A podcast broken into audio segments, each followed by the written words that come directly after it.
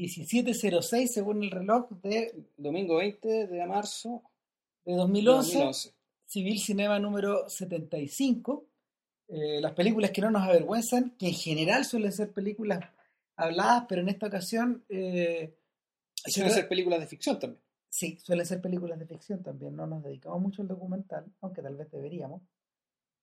Pero en este caso, en este caso nos pusimos bien históricos, así que después de pasar a la inmortalidad con, comentando Jackass 3, eh, nos vamos a dedicar a hablar de Nanook del Norte, Nanook of the North, de una, una película de- del año 1922, dirigida por Robert Flaherty. Eh, Considerada, bueno, considerada como el primer documental de la historia. Considerada, Claro. O sea, no, no, O sea, no, no estamos diciendo que lo sea, hay, pero. hay como acuerdo, hay como acuerdo en pensar que es como una de las primeras piezas documentales de la historia eh, y, y, y- la película, bueno, de hecho, la película dentro del la película dentro del mundo de los documentalistas tiene un tremendo prestigio. Ahora, a ver, yo hace uno, hace tiempo, antes de, antes de ver Nanook, porque yo nunca había visto, nunca había visto la película completa, eh, salvo los típicos extractos que muestran, eh, yo había leído que años después Flaherty había reconocido que él, para poder filmar Nanook, eh, significó ciertas cosas.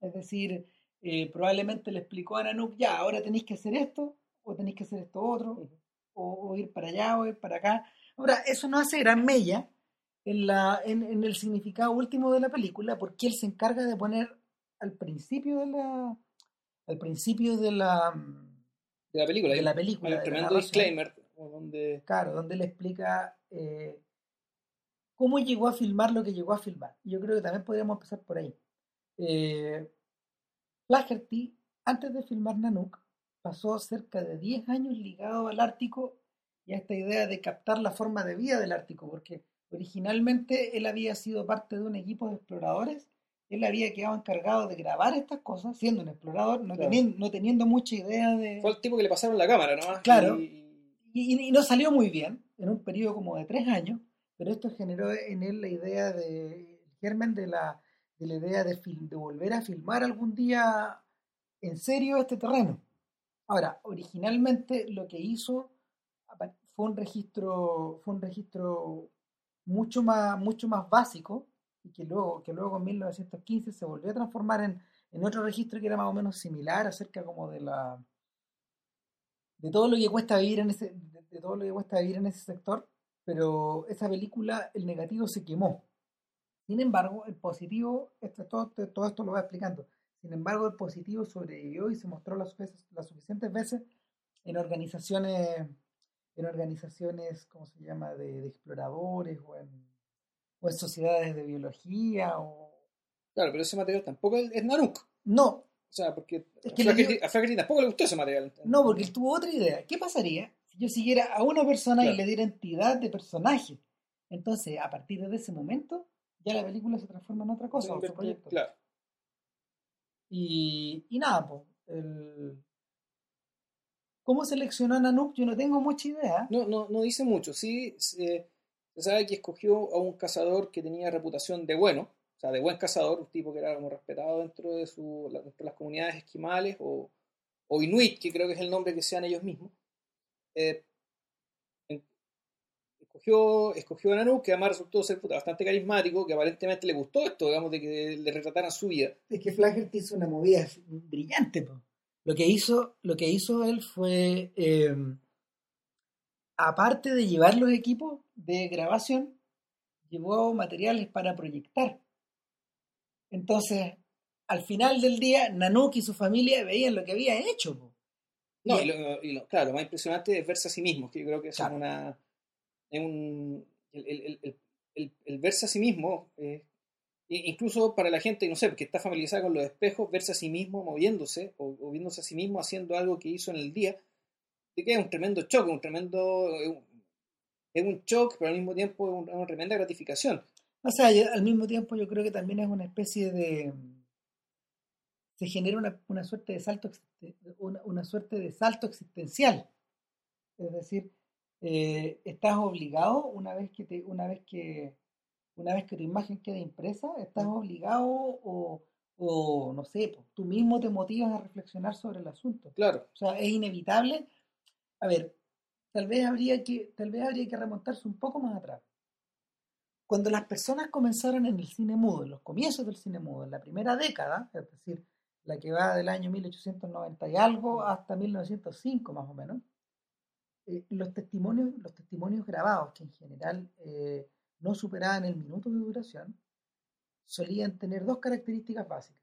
Uno, eran ilustrativos, es decir, eran una suerte de postales en movimiento. Los Lumière se convirtieron en especialistas en esta idea de captar el momento. Por ahí, por ahí en una discusión entre, entre Henri Langlois y Jean Renoir que filmó Eric Romer, que está captada en la, en, la película de Romer, en el documental de Romer sobre los Lumière, eh, Renoir dice una cosa impresionante, dice, o no sé si fue tal vez Langlois, pero dicen una cosa impresionante. Eh, la clave no está en filmar a la gente que se mueve, la clave está en saber prender la cámara y cortarla cuando corresponde. Es decir, en captar los trozos de tiempo adecuados. Y en ese sentido, los Lumière se convirtieron en unos maestros de, este, de, esta, de esta suerte de, de, historias concentradas. Hay un montón de gente que se dedica a eso hoy día, como Robert, como Robert Benning, perdón, James Benning, este, este, documentalista que solo hace eso, pero durante largos periodos de tiempo. Sus planos pueden durar, no sé, 8, 10, 15, 20 minutos.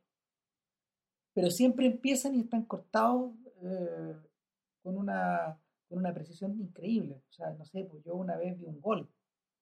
El tipo filmó un gol, pero, pero todos sus planos en esa película, en Los, eh, en esa película, todos los planos duraban lo que dura el carro de la cámara. Ocho minutos y tanto la, la, cámara que él usaba. Pero en esos ocho minutos y tanto el tipo puso la cámara y filmó el gol. Ah. Y, el plano se acaba con el gol. Eh, entonces, eso es por un lado. Pero por otro lado, estaban, estaban estos gérmenes de historia. Me imagino que algunos de ustedes habrán visto en alguna ocasión eh, El Beso, esa famosa película donde hay una pareja de un sujeto más o menos mayor con bigote besando a una mujer que, parece bastante más joven y, y, la película es eso nomás. Pero, pero obviamente contiene el germen de la historia, de qué es lo que hay adelante, qué es lo que viene después, cuál es la relación entre estas dos personas y, y el, pero en ningún momento hay una, un asomo de autorreconocimiento. El autorreconocimiento viene después. Hay gente, por ejemplo, que lo, que lo liga a estas películas, a una película de Chaplin que se llama Kid Auto Races in Venice, eh, eh, que, es cuando lo, que es cuando Zenet y Chap, y el equipo con el, eh, de él, donde estaba Chaplin, trasladan su cámara a a una, a una carrera de autos que se hace como en una loma de, la, de la Venice Beach. Pero lo, lo, fundamental acá es que dentro de, dentro de todo ese plano de personajes que hay circulando, mirando la carrera, un vagabundo se acerca a la cámara y se mira. Y como que empieza a pavonear, se empieza a sentirse, se empieza a hacer el estupendo. Es, es como la gente que cuando... se cruza, se cruza. No sé, es como cuando la, tele va a un colegio, están todos los caros chicos saltando, mirando la cámara, haciendo gestos y qué sé yo. Vamos, es eso, en fondo es, es la... Es el posar. eso, en realidad esto es posterior. Esto ya cuando sabes, es cuando ya tú sabes que está siendo registrado. Claro. Por tanto, tú en la medida que sabes que está siendo registrado, tú eh, actúas de una manera tal que sabes que está siendo registrado. Claro. Uno podría pensar que incluso eh, que el gesto más antiguo, eh, en realidad, lo más parecido a esto en la antigüedad eran los diarios de vida. Es Por decir, ejemplo, la gente que escribe diario es alguien que ya está registrando su vida y que mucha gente probablemente modifica su vida en virtud del hecho que la va la va a registrar y la va a escribir y, peor, digamos, lo que va a trascender de su vida va a ser aquello que escribió, no tanto aquello que pasó. Entonces, naturalmente que el hecho, de, eh, el hecho del registro altera lo registrado.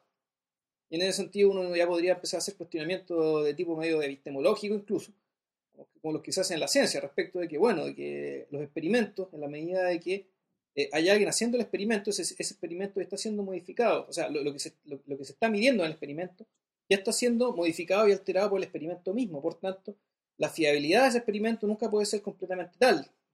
el principio de la incertidumbre se trata exactamente de eso.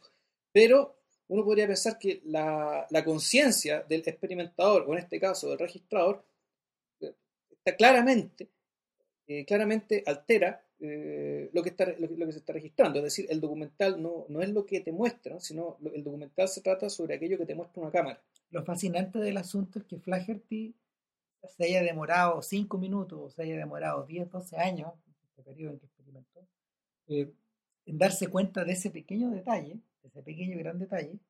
Eh, es curioso que él, que es el documentalista primigenio, ya incorpore dentro de su trabajo esta manera de pensar. Eh, el plano más famoso de Nanook, eh, bueno, hay hartos planos como bien famosos, pero el más famoso de todos es el, es el momento en que Nanook sale desde, el, desde dentro del iglú que ha construido, hace como un caminito, hace, hace, con, su, con su cuchillo de, de, colmillo de morsa, pega hacia afuera, abre la, abre la puerta de entrada al iglú y mira directo a la cámara. Sí, aquí estoy yo. Y le sonríe. Y le sonríe. Ese, ese, es el plano, ese es el plano fundamental del autorreconocimiento, el de entender que aquí estoy yo, mi presencia va a quedar, mi presencia está quedando grabada, está quedando registrada, no voy a ser olvidado. Esa, esa es como la idea. Eh, ahora, no sé, pues Nanook, a ver, Nanook es una película episódica que tiene cierta columna vertebral en virtud de los periodos del año, Claro. Cierta, pero tampoco es tan importante. Es importante en cuanto a lógica, en cuanto a diégesis, pero claro. no, no, no en cuanto por, por, lo que vamos a decir a trama necesariamente. Se narran como cuatro o cinco cosas. Uno sí. es la presentación de los personajes, que, que ya es increíble. Que ya es increíble, ya vamos a llegar a eso. Lo segundo es el encuentro de la familia de Nanook con los blancos. Con los blancos, donde ellos cambian, cambian su mercancía y luego retornan a su, a, a su, a su lugar de origen. Eh, la tercera parte es yo, a ver, a ver si me va, me va, ayudando la memoria, pero la siguiente en la, es en la Casa de la Morsa, que es una de las escenas de acción más brillantes que yo he visto. Eh, luego, está la, luego está la escena de la construcción del iglú, claro. básicamente. Y después, y, y después se van a, a, cazar zorro. Cazan un zorro y después cazan una... Después se, empieza, se empiezan a internar, se empiezan a internar hacia, hacia las montañas, por decirlo de alguna forma, o sea, hacia las formaciones de hielo más viejo, y bueno, ahí cazan el zorro y también cazan una, cazan una foca. O cazan una foca a través de los hielos. Y luego, luego, después de una, de, luego, después de una pendencia de los perros que, que, están tratando de comerse ahí lo que, lo que los blancos, perdón, lo que, lo, lo que los blancos, lo que, lo, lo que los inuit dejan, eh, en esa demora ellos se pierden. Y, y, tienen que construir un iglú de emergencia en medio de la tormenta. No llegan a un iglú que está ah, abandonado. Claro. Sí. Y ahí viene lo curioso. Eh, luego de eso, como que la historia comienza a cerrarse sobre sí misma. Y o sea, ya, yo ya también me voy a explicar por qué, pero de alguna manera Flaherty riza el rizo, pero perfecto. Lo cierra con un final impresionante. Sí, sí, o sea, también yo creo que es un final sobre el, sobre el que se ha escrito mucho. Porque... Yo, yo, creo que es de lo más impresionante de la historia del cine. O sea, el... Pero bueno, ya, ya, vamos a llegar a, ya, ya vamos a llegar al asunto. Podríamos partir un poco también con la presentación de los personajes. ¿eh? Eh, Flaherty en ese sentido no se diferencia mucho de, lo, de, lo, de los narradores del cine mudo que hemos conocido, no sé, bastante escasamente eh, de los americanos, que, en general suelen presentarte a estos sujetos como si estuvieras abriendo páginas de un libro y te estuvieran saludando. Claro, es como en, en la, uno podría pensar, no sé, realmente eh, Wes Anderson de repente como tiende, sí. presenta al personaje de esa manera un poco. En, en, a ver, no, a ver, uno tiende a asociar, uno tiende a asociarlos con, primero que nada, con tomas frontales, por ejemplo. Claro. O, como o, si fuera como, como, un marquito de libro. O con, o, claro, o con primeros planos. Está esta idea de que en el fondo aparecen como, es como si fuera el encabezado de un libro ilustrado, donde viene claro. el texto abajo, ese tipo de cosas. Pero en este caso Flaherty lo soluciona de una manera increíble. Lo, es un plano donde esto, donde, donde hay una canoa que va llegando a, la, a una orilla. Donde va calle, donde van a Nuke remando. Claro, va solo. Donde, y un cabro chico arriba el de la sí. superficie de la canoa. Va como agarrado. Va, va como agarrado ahí diciendo, chuta, uno empieza a pensar, bueno, bueno en realidad pensando que, que estos kayaks son chicos y no, no caben muchos cabros chicos en un kayak, ¿qué hacen estos tipos para, para conservar la natalidad? Que el, el mismo problema que tenían los nómades. Que los nómades, Por... en, la antigua, puta, muy, muy antigüedad, podían solamente podían tener niños cada cuatro años. Es decir, cuando un niño tenía cuatro años, el niño podía seguir caminando. Podía empezar a caminar, digamos, y la madre podría tener otro hijo para cargar en brazos, mientras este otro hijo ya, ya caminaba por la suya. ¿Será que Nanook anda solo para todos lados? Esa es como la pregunta. No, o, o será que, eh, que lo- los esquimales hacen lo mismo que los, eh, que- los nómades de, aquellos, ep- de aquellas épocas. Es decir, si, si, si quedaba embarazada o nacía un cabro chico antes de que el otro tuviera cuatro años, lo mataban, ¿no? O sea, Ahora- el aborto y el infanticidio, digamos, eran las formas en que se regulaba la población por fuerza de, los, de las, de las tribus nómades. Entonces tú decís, ay, chuta, los esquimales lo que hacen. Bueno, pero no pasa eso. No, no, no pasa eso. La, la- la canoa llega a la orilla, sale, la, la acercan a con el cabro chico y acto seguido empiezan a aparecer los miembros de la familia que estaban todos guardados en los bordes de la canoa. Metidos dentro de la canoa misma. Claro. O sea, no sé, no les da claustrofobia, qué sé yo, pero iban ahí como, claro, como iban como, iban como personajes adentro de un... Y, y ¿sabéis qué? Iban como gente metida, iban como gente metida en una montaña rusa, en unas cabinas de montaña rusa, o peor, y es, es como, eh, como, como que fueran estas historias de ciencia ficción criogenizada. O peor, o parece de mono animado. Claro, porque empieza a salir la esposa, después sale otra, otra, otra mujer, Claro. que es como la hermana de... Es como la hermana y la mujer, nunca queda clara la relación ahí. Ahí, Es una segunda esposa. yo creo que la segunda esposa, y, y yo tengo toda la impresión de que hay poligamia. Claro. Por, por la, sociedad- por la razón, por una razón muy, muy, muy simple, digamos, que el Nanook es el que provee. Por tanto, en un, en, un- en un lugar donde la fuerza del hombre es tan importante, realmente eh, la recompensa social de la poligamia no es tan, no es tan disparatada. Hay como un hijo mayor también. Hay un cabrón chico mayor que va arriba, y son, son tres niñitos. Claro, hay uno, hay uno que es mayor, hay uno que es más chiquitito y hay una guaguita. Sí. Y sale un perro Y además hay un perro. Un perro mascota, no, no los perros huskies que, que también tienen ya para, para el invierno. claro, entonces el, la, una, una vez que una vez que una vez que Flaherty presenta a sus personajes como sacados de como sacados de una especie de novela, como si él estuviera comenzando a esta historia comienza acá. A todos, les pone, a todos tienen nombre, naturalmente. Claro, todos tienen nombre, ese es otro buen detalle. Todos tienen nombre. Y todos tienen como una suerte de personalidad, porque el cabro chico en general suele ser como el regalón de Nanook. Eh, En la película él gasta tiempo como en entrenar, le hace, unos- le hace unas esculturas, unos pequeños juguetes de... de nieve para de que nieve. y de madera para que le no era de nieve Sí, hay unos de que- nieve, pero también unos pequeños, unos pequeños, ¿cómo se llama?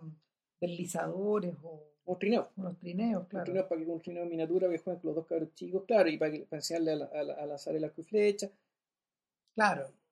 Y, y también está esta idea, también está esta idea de que de que la, de que las mujeres de Nanook o la mujer de Nanook eh, permanentemente está está como en un acto como de permanente observación, está moviéndose permanentemente. Como la película no se trata a través de, no se trata de ella, uno en general tiende a, a perder un poco la imagen que tiene del rol, pero, pero hay un momento, por ejemplo, cuando están en el iglú, donde, donde la mujer despierta, se pone la ropa, agarra al cabro chico y lo primero que hace es masticar la masticar las suelas del zapato de foca, Claro. de, de las botas de foca de Nanook, porque se ponen duros en la noche se ponen duras, claro. Entonces, eh, va desde esas funciones hasta cuidar a las guaguas.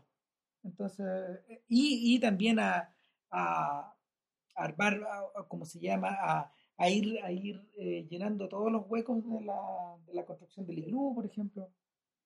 Obviamente todos cazan cuando, todos ayudan a cazar cuando, cuando se necesita la ayuda de ellos, pero en general queda la impresión de que o, o Flaherty quiso retratar la idea de la idea de los, de los esquimales como, como un núcleo familiar cerrado, o realmente la cosa era así. El- es que bueno dados los lugares en los que se iban a meter eh, habí- mira había ciertas actividades que eran ya más, bien, más, más de tipo social como por ejemplo la casa de la morsa Claro, que tenían que hacer entre varios que, son- que es algo mucho más complejo y en el fondo van puros hombres y, y van hombres van hombres solos aparecen con todas sus calles y eh, prácticamente lo que hace Flaherty ahí eh, es, como, como registrar la casa prehistórica de un animal. Eh, Por lo menos eso me evocó, esta idea de que se juntan, dist- no sé, alguna vez cuando cabra chico recuerdo haber leído, bueno, ¿y cómo se casaba un mamut? Se casaba entre varios entre varios obvio sí uno Claro. no podía y se exponían, y algunos se exponían más a que fueran, a, a que, de, acuerdo, de acuerdo a sus experticias, a que fueran a que fueran atacados o fueran muertos por el, sí claro porque el- el- por la violencia del animal. Se- según lo que decía, era una del hombre, una fuente más o menos confiable, claro, varios lanzaban piedras y lanzas y qué sé yo, pero los que corrían más riesgo eran los que servían de señuelo para vez que el, el- el- el- el elefante estuviera enfurecido por la herida, los perseguían y caían en una trampa. Claro. Y una vez en el hoyo, Ahí lo mataban. trampa, ahí lo mataban entre todos, qué sé yo, pero claro, el, el tipo que, que servía de señuelo ese corría riesgo, riesgo importante de, de- de morir. Y, y nada, pues, el- la sensación que uno tiene cuando ve una bestia tan grande, porque la morsa fue monumental, Tremendo. cuando, cuando uno ve la casa de la morsa, eh, bueno, primero que nada, uno tiene la sensación de que, oh, estamos viendo una escena de una película de acción. Y Flacker te pillo porque la filma de esa forma. Ahora, ya uno, uno empieza a preguntarse, eh, con una cámara de 1922, ¿cómo filmar una escena de acción? Una escena de acción natural, digamos, o sea, ni siquiera- que no en estudio. Bueno, hay gente que lo explicaba muy bien. Decía, a ver, lo único que, lo único que se necesitaba en esa época era una persona que tuviera pulso constante, porque esto se hacía a mano. Se, Tú dabas- se da vuelta, sí. tú dabas vuelta la, tú dabas vuelta la manilla a mano. Eh, y lo segundo era que lo segundo era que estas cámaras en general empezaron a ser más portables y livianas. La, la primera cámara, la Lumière, que funcionaba como, como, como cámara registradora y al mismo tiempo tú la dabas vuelta y era proyectora, era más pesadita. Y, y la, y la, la película circulaba en torno a unos, en torno a una, una- o sea, la película circulaba en torno como a un, un molinillo que era como de patitas redondas, no de patitas cuadradas como es ahora. Y entonces la para ese, para ese entonces a mí lo que a mí lo, a mí lo que me sorprende es el pulso del gallo. Porque el gallo, el gallo filma, el gallo filma más o menos perfecto. No son, no, no tiene muy, no tiene muy, si uno, si uno se da cuenta, no son demasiado, Nanook no está construida sobre la base de demasiados planos móviles No, se mueve poco la cámara. Es casi siempre como que, que está fija. Pero, pero yo creo que yo creo que parte de esta como voluntad narrativa de Flaherty eh, y del equipo con el que viajó ayudaba un poco a ayudaba un poco a que filmara las cosas como moviéndose. No sé, eh, había, había una clara idea de montaje, pues hay, hay hasta montaje paralelo bastante fino cuando, cuando los perros están ahí Sí. enojándose cada vez más porque la comida está cerca y no se la pueden comer cuando están trizando, o sea, cuando están trozando la... o, o claro, foca. o al final. Claro, O o al al final final. también hay un montaje. Hay un montaje paralelo que quiere sugerir algo de lo que vamos a hablar después. después de la pausa cognitiva de rigor.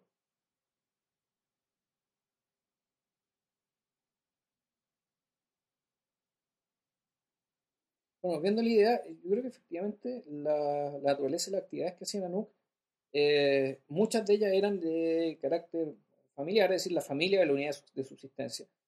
Por lo tanto, es lógico, es lógico que la familia se convirtiera en, en el eje de la, la historia, fondo. El eje, naturalmente, en torno a Nanook, digamos, pero tiene tanto sentido que la elección para, para mostrar la forma de vida esquimal fuera a través de, la- de- de una familia. En este caso, liderada por el cazador, que era la persona más importante, como la que, la que llegaba con los, con los animalitos muertos a la casa. Casa entre comillas, porque además nos vamos dando cuenta que ni siquiera tenían casa. Es decir, en verano, y eso es una, una cosa que uno aprende viendo este documental, la forma de vida en verano era completamente distinta a la forma de vida en invierno. Claro. En verano eh, andaban con su kayak, con el kayak este donde cabe toda la familia adentro, yendo de acá para allá, cazando. Cuando se instalaban en, en tierra, armaban una carpa, una carpa de tres palos, tres palos cruzados, con tela alrededor, tela de foca o lo que sea, o lo que fuere. Pero en invierno la cosa Ah, cambia. en el Congreso la cosa cambia. En verano, por ejemplo, iban a, iban a conversar con los blancos. Es una escena que yo creo que es una de las escenas más cuestionables de, más cuestionable de la película, en el sentido de que, eh, por, por cuestionable quiero decir, eh, donde queda más evidente y desnudo el- un poco la, la- la ideología que está detrás de, no solo de esta película, sino real- de, de todo el sistema, de todo el, de todo el sistema y todos los valores que están detrás de la industria del, entretenimiento y todas las demás en realidad. Que es que eh, cuando Na- Nanook va de partida, te muestran una muralla llena de pieles de zorro. Claro. Eso en aquel entonces, bueno, eso no es cuestionable, así eran las cosas en aquel entonces, pero no deja de ser chocante. O sea, una escena de ese tipo, ahora, verla ahora, Insólito. es, es chocante, es chocante y es, y- y es inaceptable. O sea, es inaceptable en el sentido de que en realidad, claro, es depredación excesiva y claro, si bien esa piel de zorro, los inuit eh, Estaban de eso, forrados en ella. estaban forrados de ellos y vivían de ellos, es decir, a cambio de, de esas cosas, dan cosas que les servían a ellos, como no sé, cuchillos de metal y algunas otras, algunas eh, otras tecnologías, digamos, a las, cuales, a las cuales ellos no tenían acceso Y, y- y por la- desconocimiento y por falta también de elementos. y ojo, tecnologías que después no se ven en la película. No, porque en realidad se- siempre se arregló con su cuchillo de morsa. Claro. Eh, pero no sé, o sea, el cuchillo de morsa sirve para cortar hielo, ¿cachai? Pero para destazar al A la- para, destazar a la, a la morsa o a la foca es mejor un cuchillo de metal. La cosa cambia, claro. Claro. Entonces, bueno, volvemos al tema. Nos encontramos con esto que eh, y- y es un indicador de cómo ha cambiado el mundo y cómo, cómo- de cómo también está cambiando respecto a las percepciones hacia, hacia lo, hacia lo que son sus recursos. Claro, en el día de hoy, en el día de hoy los documentales en general no tienden a mirar, a ver, puede que todavía tiendan a mirar como a, a- a tratar de captar y observar cómo vive gente que es muy distinta a la que está observando, la que está mirando la película en otras partes del mundo, cómo se desempeñan, Mm. qué es lo que hacen, qué es lo que sienten, qué es lo que les interesa. Sin embargo, eh, la mayoría de estos documentales con fondo natural, donde la naturaleza juega un gran, un gran papel, en general eh, están, están cruzados por la ideología inversa. Es decir, salvemos lo que tenemos. Claro. Claro, hoy día, hoy día cualquier persona que va al Ártico, salvo la gente de, salvo la gente, ¿cómo se llama? de, de Top Gear, eh,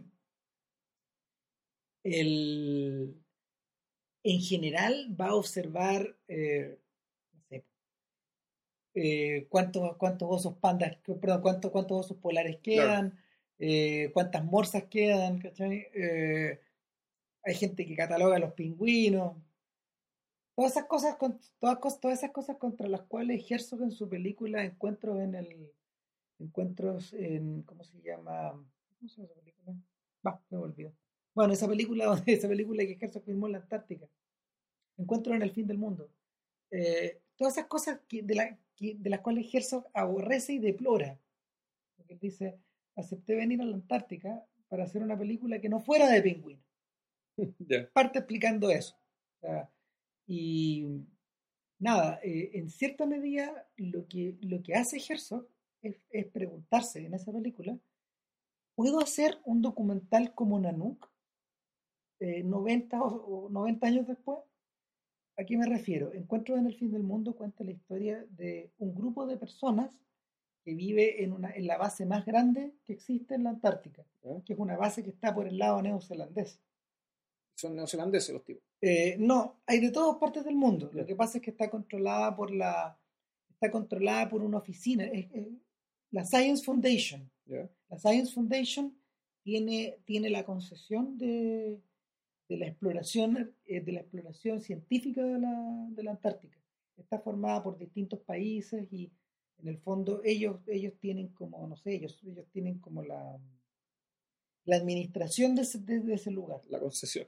Claro, tal cual, pero y, y- y así es como, por ejemplo, hay fontaneros, hay gaffiter, Ya. hay, hay gente que está de paso, hay conductores, hay micreros.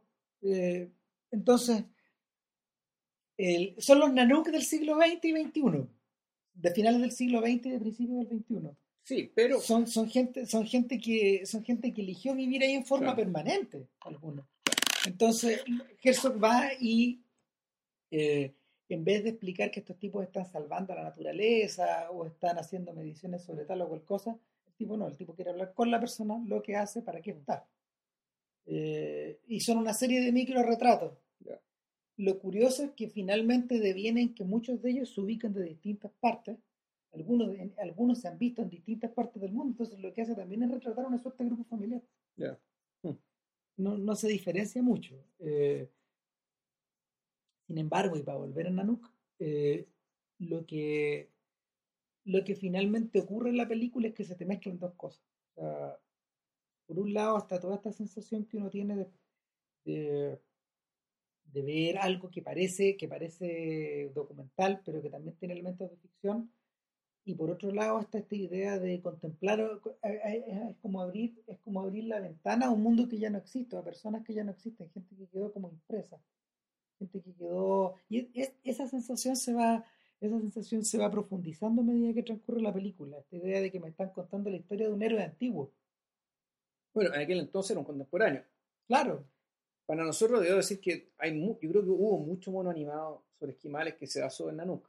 mucho. O sea que Desde Chili Willy a... había, no, claro, cuando apareció un esquimal y como hacían los inglú y, y todo eso, había como una, hasta los movimientos, ciertos planos, cierta forma de mostrar las cosas que tú decís, esto está, yo he visto un mono animado que estuvo sacado. Claro, el mito, el mito de que los de que los esquimales se besan con la nariz y todas esas cosas. Claro, por ejemplo. El... Ahora, lo que me pareció inaceptable esta escena con los blancos es que, eh, más que inaceptable, me, me pareció propio de la mentalidad colonialista de aquel entonces, es que hay un momento en que un niñito está enfermo de la guata y un blanco gentilmente le da una sopa de no sé qué cosa y el niñito se mejora, se mejora. y sonríe. Como si fuera un comercial de, bueno, de Procter Gamble, digamos, o, o- o algún producto por el estilo, pero, pero, pero, pero claramente, o sea, y lo, que, y lo que se está diciendo en el fondo es que el, es algo que, que el contacto de estas personas con los blancos eh, los beneficia.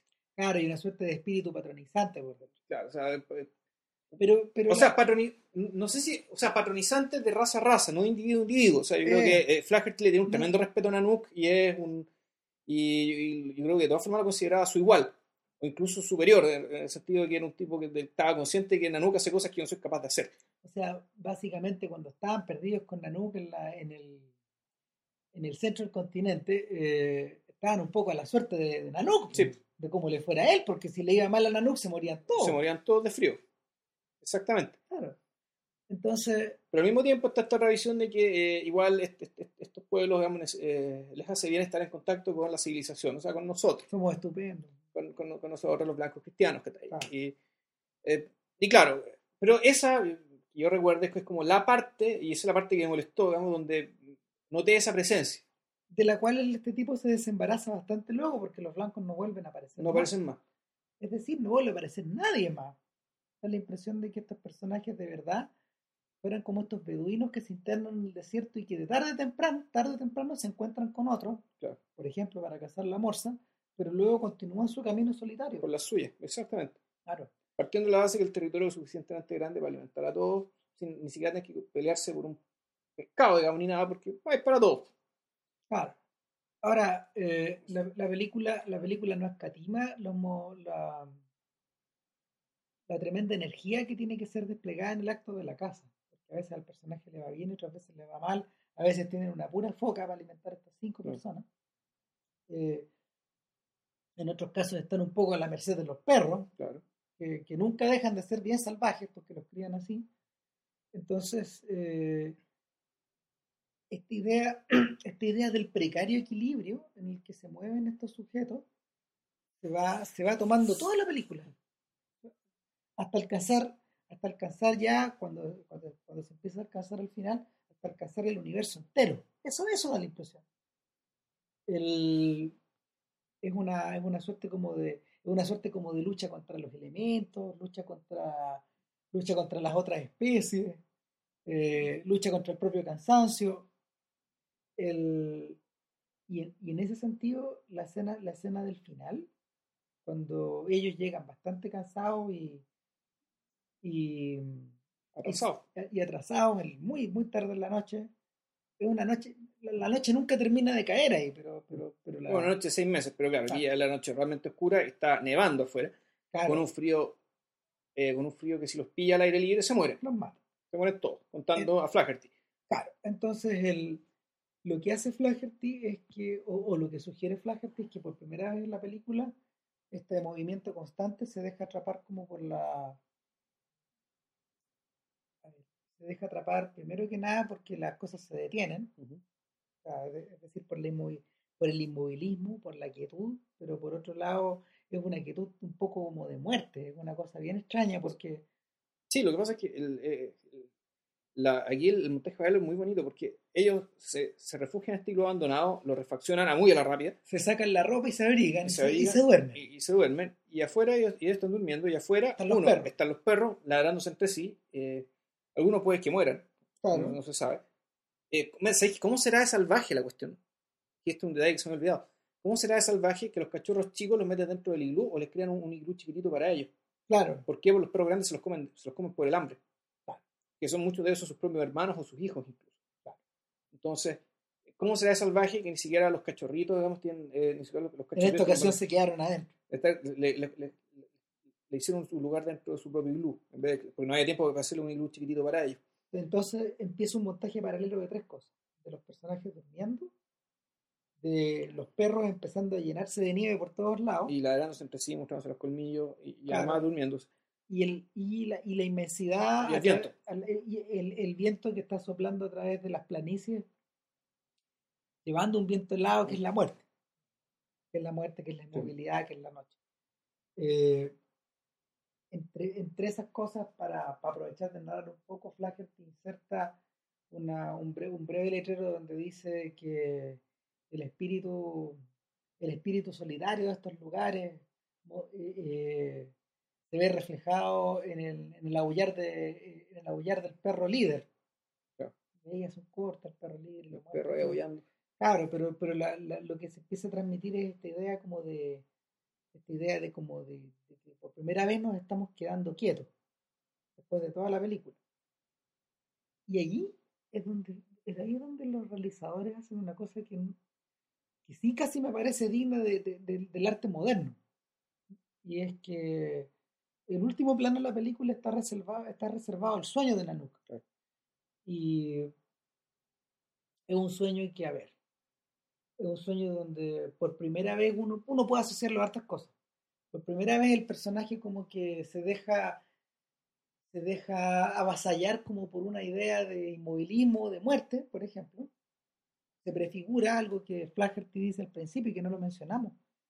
Lo dicen los letreros, ojo, claro. dice, dice que Cuando usted ve esta película, Nanu ya, ya, ya murió. digamos, De partida. Claro. La persona que usted está viendo aquí eh, está muerta. está muerta porque se fue a casar y no, no, no pidió cacería y murió de hambre. Claro, eso es lo que se supo. No, no dice qué le pasa al resto de la familia. No se sabe si es que se adentró solo, si el tipo no vuelve, a lo mejor hay algún tipo de red de protección, se dispersa la familia, qué sé yo, otro hombre será cargo, no se sabe. Pero el tema es que Nanook se murió. Empieza muerta esta historia, entonces por eso mismo yo te decía que uno tiene la sensación de estar viendo a un héroe que Claro. la- las andanzas de un héroe épico que existió, pese a que es prácticamente un contemporáneo de lo del público que empezó a ver esta película en los 20. Pero bueno, y, y en último término, en último término, y esta es la cosa como más, más ambigua de todas, es que da la impresión de que Nanook hubiera estado soñando toda esta historia. Esa es la impresión que, que uno que uno percibe al momento de al momento de, de ver, de ver este primer plano, de ver este primer plano de la persona durmiendo y, uno dice, bueno, pues ¿ca- ¿vale la pena contar más? No, No. fin. A ver, bueno, eh, partida. Mi interpretación, para mí la interpretación más, enrique- más, más enriquecedora, la que más me, más me interesaría a mí es respecto a qué está soñando Nanook. Yo creo que Nanook está soñando eh, una vida sin eh, un- una, un- una- vida sin tanta violencia, una vida en la que no, en la que no, no, no necesariamente tengas que vivir acorralado o por la acción perpetua o vivir acorralado por un iglú para protegerte de- de unos perros supuestamente domesticados, pero que en realidad en cualquier momento te pueden matar, o de un viento que también te puede matar en cualquier momento. Yo, Es como si, perdón, eh, es como si uno podría decir, ¿qué está soñando? Nano? ¿Qué es lo que está soñando? Bueno, está soñando con, con lo mismo que soñaban los árabes en el fondo en, en- de Al-Ándalus. ¿no? Cuando, está- cuando llegaron a España se encontraron con que podían coger las, las manzanas, sin- las naranjas sin tener que estirar la mano, sin tener que subirse al árbol, sino que podían plantar las naranjas a un nivel más bajo, de modo que las, cop- las copas estaban a la altura de sus cuerpos y ellos podían tomar la naranja, digamos que con solamente estirando la mano a, a la altura de su, de su mismo hombro. Claro. que levantarse, en el fondo están soñando con la abundancia o incluso, y esto es una tesis tal vez más, más tirada, que eh, Nanook está soñando con el modo de vida de los espectadores de esta película. ¿Por qué? ¿Por qué? Bueno, porque uno, uno se da cuenta que eh, el- el- la vida de, de Nanook es una vida tan eh, es, una, es una vida tan precaria, tan violenta, tan eh, no, no, no por la violencia entre humanos, pero sí por, la, por los elementos y por las premuras que tienen, por el hecho de que del estrés de que realmente si no tenéis pescado ese día se te mueren todos o, mañana no vas a poder levantarte a cazar y, y hay días van a estar todos muertos es una vida, es una vida tal donde por ejemplo uno se pregunta bueno ¿y dónde está el arte aquí? ¿hay arte aquí? ¿uno ve algún tipo de, de actividad eh, podríamos decir gratuita que, que tenga la, la intención de trascender, de servir de, de enseñanza eh, para mejorar la vida de- de los demás no, no hay. Sí, de repente hay simulaciones como, esto, como est- estos animalitos, pero que en realidad sirven para lanzarles flechas. Estas culturas de animalitos, pero claro, tienen ese fin práctico. Tienen esta naricita. Tienen, tienen una naricita, un poco como realismo. Claro, pero sirven para eso. Y para colmo son de hielo, es decir, se van a ir así. Eh, a ver, si, tú me preguntáis ¿Qué creo que está soñando Nanook? Eh, fíjate que no sé, yo, yo siempre tengo la sensación de que, de que a, ver, a mí me gustaría, saliendo un poco de, saliendo un poco de la ¿cómo se llama? de, la, de las interpretaciones posibles de la película, a mí me gustaría pensar que está soñando lo que acabamos de ver. Es decir, eh, Nanook, la forma de vivir esta narrativa, esta narrativa visual para Ah. él es poder revivirla en el sueño. Eso, eso es su, ese es su cine. Hay, hay, por, por decirlo de alguna forma, el, hay un montón de personas que, que han, que han pensado a través del tiempo que, que las películas tienen una relación con el mundo onírico bastante, Sí, claro. y No, bastante central. no- no es casualidad que el cine nació más o menos cuando estaba explotando el psicoanálisis.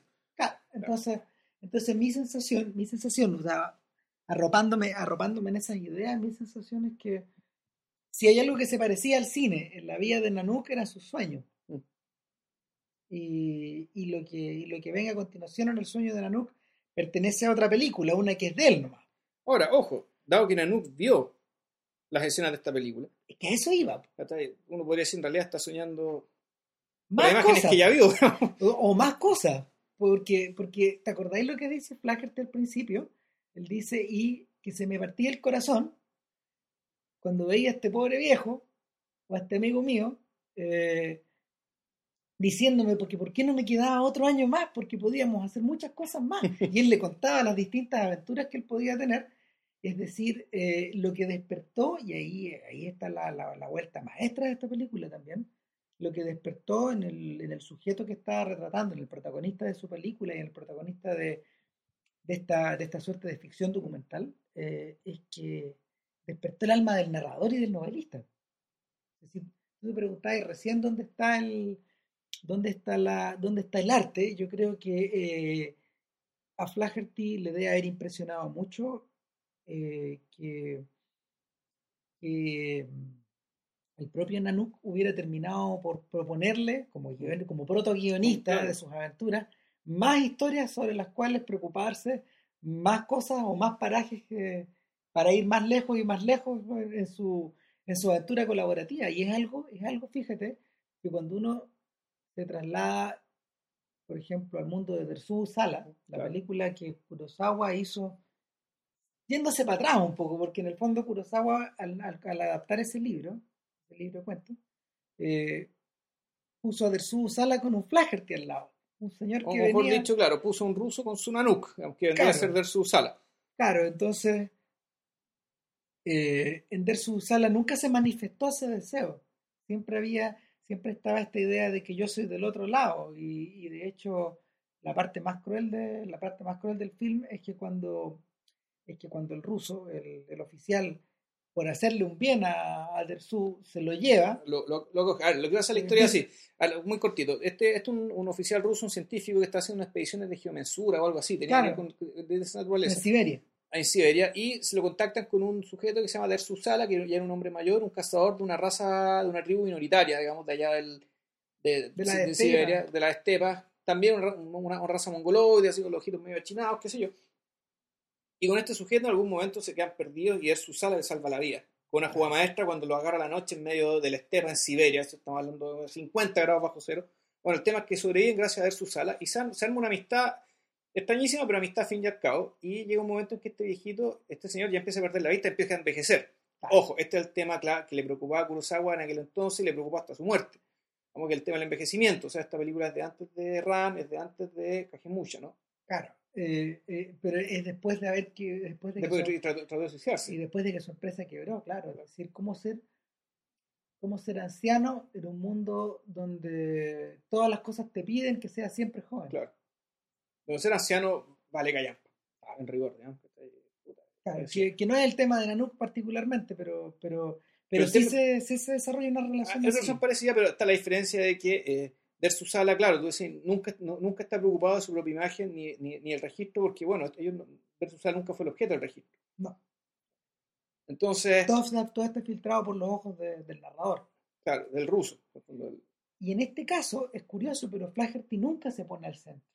No- nunca aparece. No, es- y también eso es interesante porque hace, hace que el hace que el esquimal, hace que el inuit sea el el centro neurálgico de, este- de esta historia, por donde se va, a través de la cual se va moviendo todo. Él queda convertido, a ver, él queda convertido en el centro de su mundo. Lo otro raro, ¿tú sabes cuánta gente había con Flaherty filmando esta película? No, no, pero no- ¿Cu- ¿Cuántos se estilaban aquel entonces? pero yo creo que no, yo creo que no debe haber sido, debe haber, debe haber sido un equipo más o menos similar al cual, con el cual viajaba Nanook. No creo que más de cinco personas. Mucha dificultad.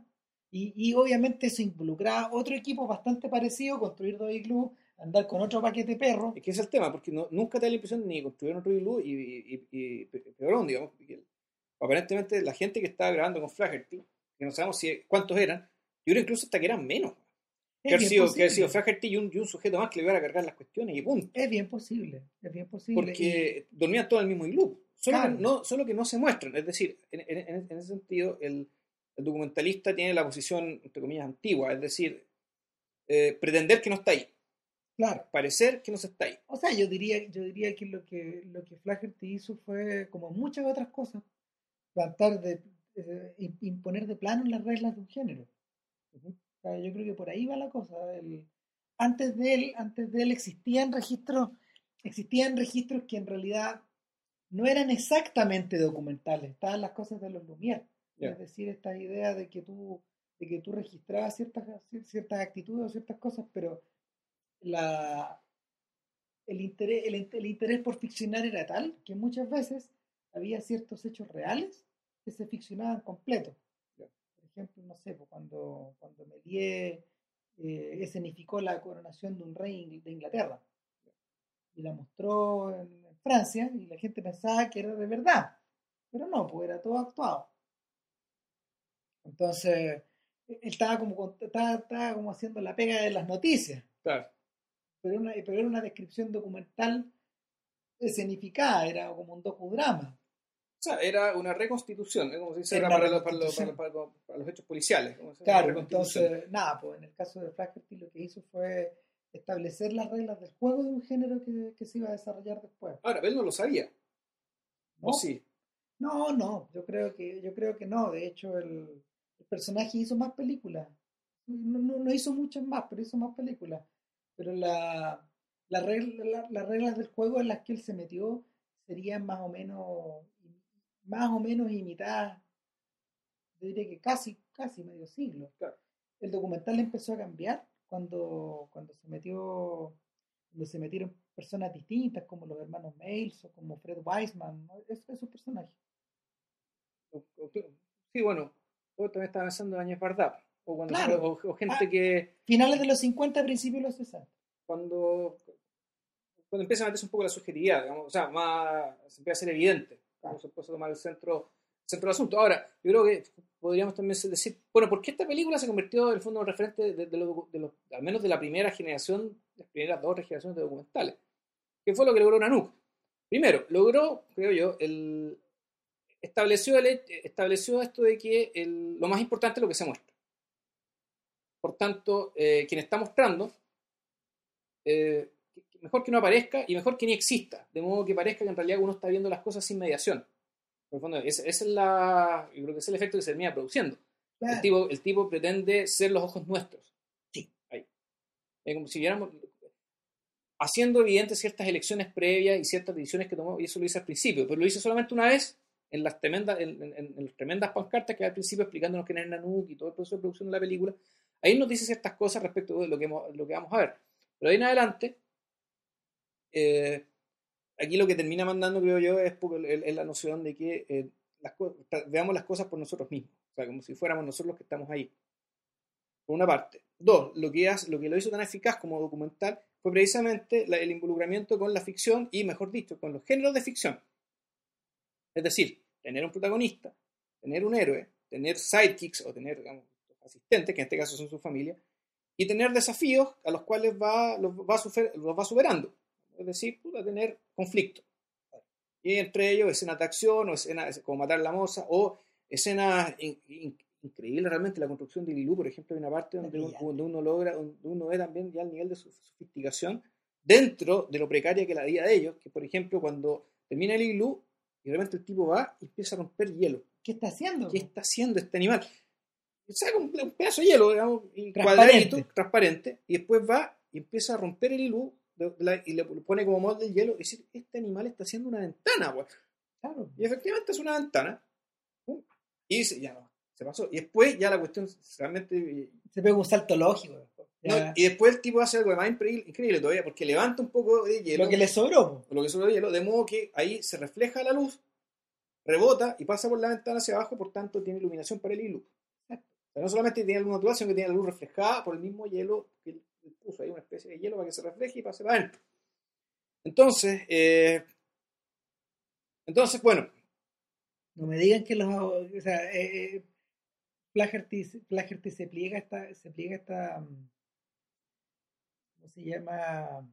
A esa tendencia de los exploradores que le digan, bueno, ven, en el fondo estos tipos son bien sofisticados. No me digan que es cualquier aborigen. No, claro, o sea, y. Es decir, es decir naturalmente que. Hay, está el respeto, hay un respeto tremendo, y eso yo creo que también es, es algo que se nota y algo que y algo que se valora, es decir, mm. que uno valora como espectador y que también valora como ser humano. Fondo decir, ya, bueno, aquí este tipo no está, no nos está hablando, digamos, de gente para escandalizarnos, ni para, ni, para, ni, ni, para mirarlos por arriba del hombro, ni para decirnos, bueno, estos pobrecitos, sino que.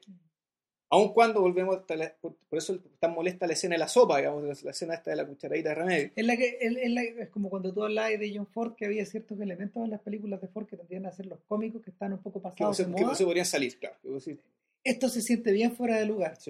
Ahora, podría haber sido de otro modo, porque, porque la, ahí me da la impresión de que, de que el, tendero blanco siempre iba a mostrar su mejor cara mientras estuvieran la, mientras estuvieran la, las cámaras de Flaherty ahí grabando. No, mira, lo que pasa es que se podía hacer el tema de la transacción de las pieles por la plata, por los cuchillos, lo que fuera, el tema, el tema de la cucharadita eh, como que daba lo mismo. O sea, Ojo que igual no sé, pero las películas modernas también siguen teniendo esa carga. Yo me acuerdo, yo me acuerdo que uno de los pocos momentos en que se ven mujeres en, Capitán de, Mar y Guerra eh, es cuando los tipos empiezan ahí y se hacen los estupendos con las niñas que los van a saludar y se hace implícito que se, hace implícito que hay una suerte de, comercio sexual también. Pero están puestas ahí para están puestas ahí para el confort de los soldados. A ver, bueno, es que Capitán de Mar y Guerra uno podría decir, hay estas omisiones eh, que, bueno, no están ahí un poco, yo creo, para no donde se, se tiene que contrabalancear, se tiene que contraponer o el realismo, o, la ver, o la verosimilitud, la veracidad incluso respecto a lo que realmente ocurría en los barcos. O la, beta, o la beta novelística de, de Patrick O'Brien, que, que, armó las ficciones. Con la beta novelística y el talante, digamos, heroico y viril del, de lo que se está contando. Exacto. Porque claro, en, en, otras novelas o historias sobre la marina inglesa, ¿sabes? Que había sodomía, que Churchill dijo, el, ram sodomía and the latch, la, la vida en la marina era ram, sodomía y látigo, y, que era común que a los cabros chicos los violaran, qué sé yo, digamos. Eh, pero bueno, eso el Capitán de Mariguerra no lo muestran porque, o una de dos, no le interesa. Una de dos, efectivamente había una tremenda disciplina en los barcos británicos, que era, de todas formas era violada, o simplemente no tenía relación con el resto de lo que se estaba contando, no, no, no servía para lo, que, para, para lo que se trataba la historia volviendo un poco. Y aquí podríamos hablar de las omisiones de Nanook. ¿Qué pasa con lo que no se muestra? ¿Qué cosas debieron mostrarse, tú decís, y que no se mostraron por pudores o, por incorrección política o, por inconveniencia? Dar, ojo, hay desnudo. Sí. O sea, porque la gente se saca la ropa a dormir y se la saca. Se la saca, ¿no? Claro. Eh, bueno, probablemente que hay probablemente cosas que tengan que ver con la vida sexual de, de los mismos esquimales. Nada, eso se muestra. Nada de eso se muestra. Nada de eso se muestra. Nada de eso se muestra. ¿Cómo eh, conoció Nanuca a su esposa? No se sabe. No. Eh, ¿cómo, el, ¿Cómo fue el tema del cortejo? ¿Cómo fue el matrimonio? ¿Funcionan con dote? ¿No funcionan con dote? Eso está fuera de la película. No, no, no se habla. Eh, y desde ese punto de vista, lo que uno. Lo el que, se le enseña a los niños muy a la pasada. Es muy a la pasada. Lo que pasa es que, lo que, pasa es que eh, la no está haciendo etnografía acá. O sea, es que parte la está haciendo. No puede no hacerla. No, no, no, no, no, no, puede no hacerla, pero yo creo que elige contar una historia y ahí está lo distinto. El, a ver, la forma, en que, la forma en que nosotros entendemos la etnografía comienza con Claude Levi Strauss. Es decir, cuando estos gallos se volvieron a plantear, se volvieron a plantear la forma de, de poder historiar o de poder narrar, eh, o de poder, en vez de narrar, de poder explicar lo que de verdad hacen las tribus, eso empezó después. Eso empezó o estaba empezando prácticamente en esos mismos momentos en Brasil. Pero, pero la, la diferencia yo creo que principalmente es narrativa. Fíjate que mientras todo el año me empecé a acordar, yo me empecé a acordar de la serie de documentales de Jacques Cousteau. Cuando yo era chico vi hartos, porque hubo, hubo, un momento en que, no sé, no me acuerdo en qué canal, la señal 2 de Canal 7, cuando existía esa cosa, que era el 9, Sí, eh, antes del cable y de todo eso. eh, señal 2 frecuencia. el, lo, que, lo que ocurría era que, no sé, pues todos los días daban, un- daban- todos los días daban un Cousteau distinto. Y nada, pues ahora me gustaría más o menos saber en qué orden lo, lo- lo grabó, porque lo que, lo que hizo Cousteau fue trasladar este mismo concepto de Nanook, pero convertirse él en Nanook. Él se convirtió en Nanook y la, y la tripulación de su barco, el, el Calypso, eh, se convirtió en, en su En familia la familia de... al punto que el tipo viajaba con los familiares. Más allá de que en el fondo uno haya sabido después de que el viejo era bien tirano y de que le habían llevado sus ideas y de que falseaba huevas también, Sí, digamos. Eh, Hay que ir, tío, que Steve Sisu de ¿a Wes? Anderson. Que estamos rizando el rizo.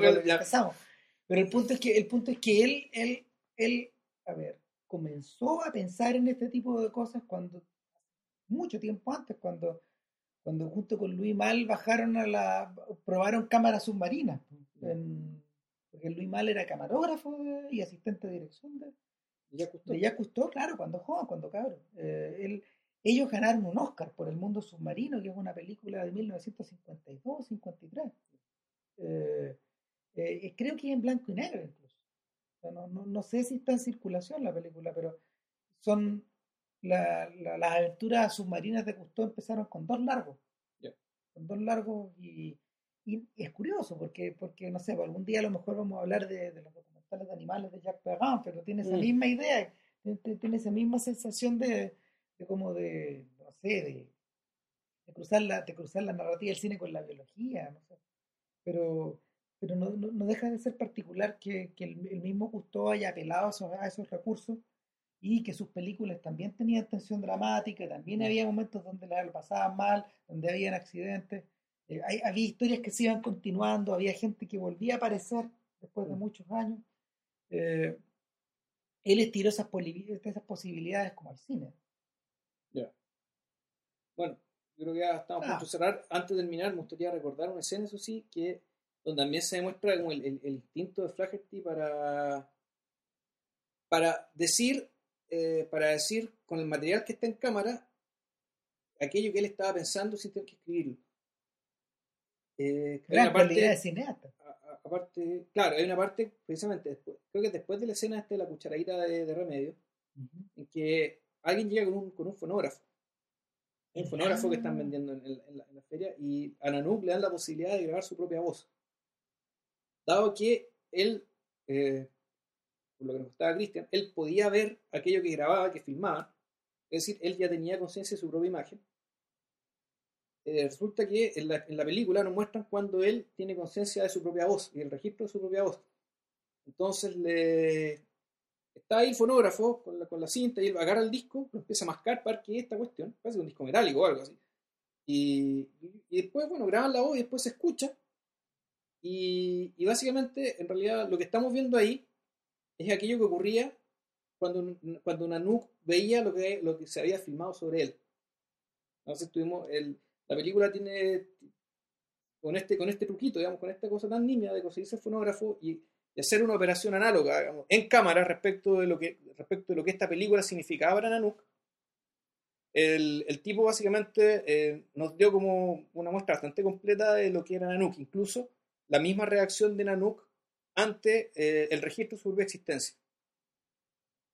Eh, Eh, es interesante porque lo más probable es que, bueno, hablamos de que Nanook se perdió, pues, se, se desvaneció en el aire. en algún momento, claro, se, se presume, o a lo mejor lo encontraron después, lo encontraron muerto, pero claro, que no encontró, no encontró cacería y se nos Pero fue. al final, de, al final de la introducción escrita en el panel de Flaherty, dice, pero de, de alguna manera Nanook está acá.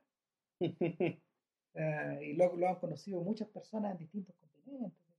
Porque es una, es una introducción que probablemente venía del reestreno de esta historia.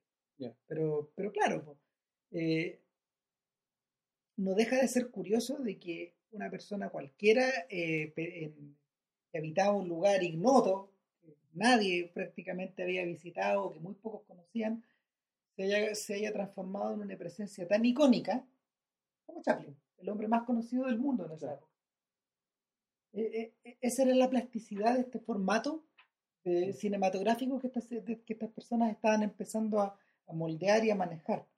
De alguna manera, de alguna manera no sé, pues, bueno, si, salta- si saltamos hacia adelante, eh, es la misma diferencia que puede existir entre el protagonista de un reality cualquiera, estos sujetos que aparecen, no sé, cada tanto en el diario, el LUN, versus, por ejemplo, eh, las presencias icónicas de Angelina Jolie o de Brad Pitt o de estas personas Mm. que son conocidas en todo el mundo. Claro.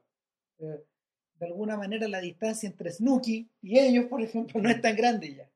Pero no lo era tampoco en esa época. Es una ilusión muy rara. Bueno, Eso. eso sería. Eh, Nanook está, está descargable. Sí, bájense. Bájense- Bájensela, dura una hora veinte o algo así. O sea, es, es cortita y son los cinco episodios. Es real- brillante. es brillante, realmente muy potente y, eh, y no sé, y casi todos los documentales vienen de una u otra manera, vienen de ahí. Y no sé si esta película lo sabía cuando lo hizo, pero el tema es que la narrativa, la extrañeza y la humanidad, digamos, hicieron realmente esta película fuera una, un buen pedazo de dinamita, Sí, un bombazo. un bombazo. Así que bueno, eso y para la próxima no lo sabemos aún. Ahí vemos. Ahí vemos. Que estén bien. Chao. Chao.